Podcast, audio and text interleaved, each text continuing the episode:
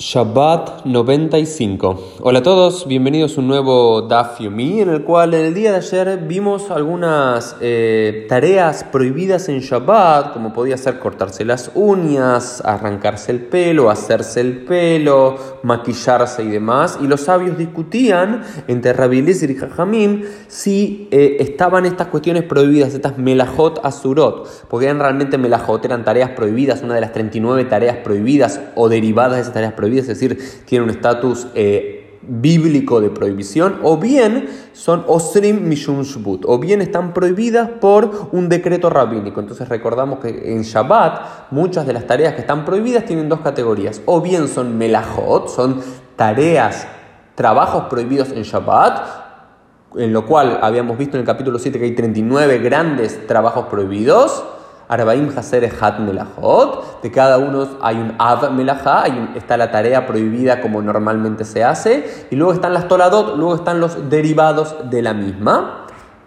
O bien una segunda categoría que no tiene origen bíblico, sino que tiene origen rabínico, es la categoría de Asur Mishum Shbut, que está prohibido por cuanto es un Shbut. Shbut significa reposo, descanso y demás. Son los decretos rabínicos que para honrar el Shabbat y para cuidar el Shabbat, más allá de que una tarea no viole estas famosas 39 melajot, aún así los rabinos lo prohíben. ¿Por qué hago esta introducción? Porque hoy vamos a ver lo mismo con otro tipo de tareas cuando nos estamos acercando al final del capítulo número 10 del tratado de Shabbat. Va a venir una braita y nos va a decir lo siguiente. Ajolev, es decir, quien ordena una vaca. Va mejabetz, ¿Sí? es quien hace el cuajo con esa leche. Bamegaben, quien hace quesos. Beamejabed, y quien barre la casa. Y el amerrabet, y quien eh, enjuaga el piso de la casa. Está prohibido hacerlo en Shabbat. Y nuevamente la discusión.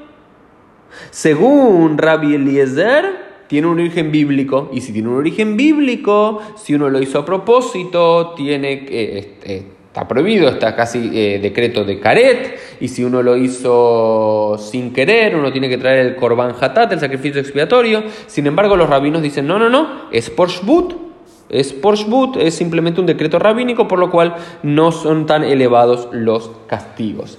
Eh, y aparece después una, una, discusión muy interesante, es, ok, pero vos ves las 39 tareas prohibidas en Shabbat y en ninguna se dice que está prohibido hacer leche, o ninguna dice que está prohibido cuajar la leche, o ninguna que está prohibido hacer quesos. Entonces, bueno, comienzan a tratar de entender en la Gemara es cuál es el origen. Primero hay un rabino que supuestamente había dicho que eran melajot en sí. Al parecer había una tradición que de que esta, hacer la leche, cuajar la leche y hacer quesos son de por sí parte de esas 39 o más tareas prohibidas en Shabbat de acuerdo a la ley eh, bíblica. Sin embargo dicen, no, esto no puede ser así, no existe, el quien te enseñó esto es casi un tonto, le dicen. Pero eh, sí se puede entender que no es Mishun Shbut, y así va a quedar la alajá, que no, estas cosas están prohibidas hacerlas no porque son Shbut, no porque son decretos rabínicos para santificar y cuidar el Shabbat, sino porque son derivados de tareas prohibidas en Shabbat.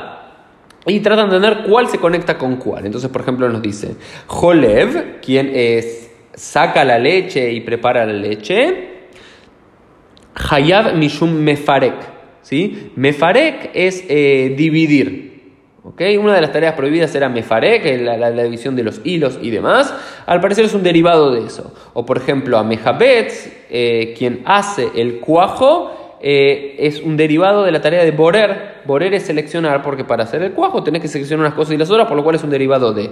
Y a megaben, y quien hace el queso, como el queso se, se, va construyendo, lo dicen que es un derivado de aboné, de, de una de las 39 tareas prohibidas que es livnot, que es construir en Shabbat. Entonces, dentro de estas cinco cosas que acabamos de ver, hay tres que están relacionadas con eh, preparar eh, la leche o el cuajo o el queso, todas cuestiones relacionadas a lo lácteo, y hay otras dos tareas que tienen que ver con la limpieza de la casa. Entonces, por un lado, dicen todas estas tareas están prohibidas hacerlas en Shabbat por eh, que no son Mishum Shbut, sino porque son derivados, son toladot de las 39 tareas prohibidas en Shabbat. Pero ¿qué pasa con estas últimas dos?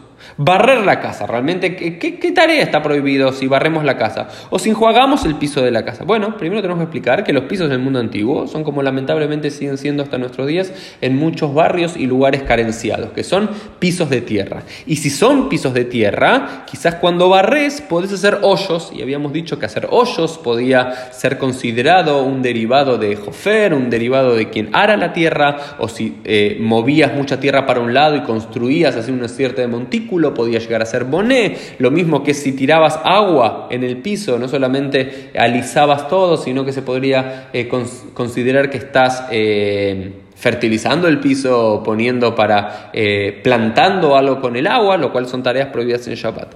Entonces, pero los rabinos tenían mucho problema con esto, porque si bien querían en su casa, por un lado querían barrer para sentirse en su hogar que estaba más limpio en Shabbat, y por el otro lado también también querían enjuagar el piso de las casas. ¿Por qué? Porque al parecer el enjuagado no solamente tenía que ver con la limpieza, sino que en lugares que hacía mucho pero mucho calor y había tierra en la casa, lo cual aumentaba el vapor y el calor, si tiraban agua es como que bajaba la temperatura del hogar. Estudiando la quemará me di cuenta de eso. Entonces los rabinos tratan de qué forma hacerla y demás. Entonces dice, hay formas inteligentes de hacerla. Eh, Mm, sin violar la ley. Es decir, no se pueden hacer estas dos categorías eh, mishum shbut. Estas sí son categorías de origen rabínico, al parecer, de lo, por lo cual están prohibidas limpiar, eh, barrer la casa y eh, regar la casa o enjuagar, enjuagar el piso. Sin embargo, dicen, Sin embargo, dicen, las mujeres inteligentes, ¿sí? ¿Cómo enjuagan el piso de sus casas en Shabbat? Entonces, ¿cómo puede ser esto? ¿Cómo puede ser que enjuagan las casas de, eh, enjuagan sus casas en Shabbat las mujeres inteligentes y había dicho una braita que estaba prohibido enjuagar el piso en Shabbat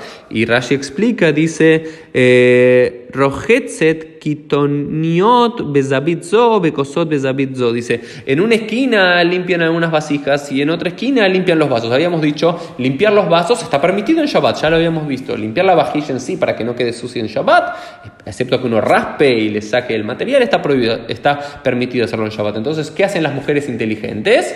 van limpiando en diferentes lugares de la casa con agua los diferentes productos, diferentes vasos, diferentes vajillas, diferentes artículos que sí está permitido hacer en Shabbat y el agua cae. Y como lo haces y como ese agua cae en diferentes lugares de la casa, terminas enjuagando todo el piso, pero lo haces sin intención, pero los rabinos directamente lo permiten luego Sharei afilu lechat hila, ¿sí? Rabbi Shimon, Rabbi Shimon dice, Rabbi Shimon permite incluso hacer ahora ab initio desde un comienzo y sin eh, ser rebuscado, entonces en definitiva queda así la alajá y especialmente en nuestros días, cuando gracias a Dios la mayoría de nosotros no vivimos en casas con pisos de tierra, si tenemos cualquier piso que no sea eh, de tierra está totalmente permitido barrer en Shabbat y también enjuagar la casa en Shabbat, así que sépanlo, el próximo Shabbat, si quieren limpiar la casa, eh, según la quemará, pueden eh, hacerlo. Luego aparece una Mishnah más sobre qué pasa si uno arranca una flor agujereada, que hay una maceta en Shabbat, se puede, no se puede.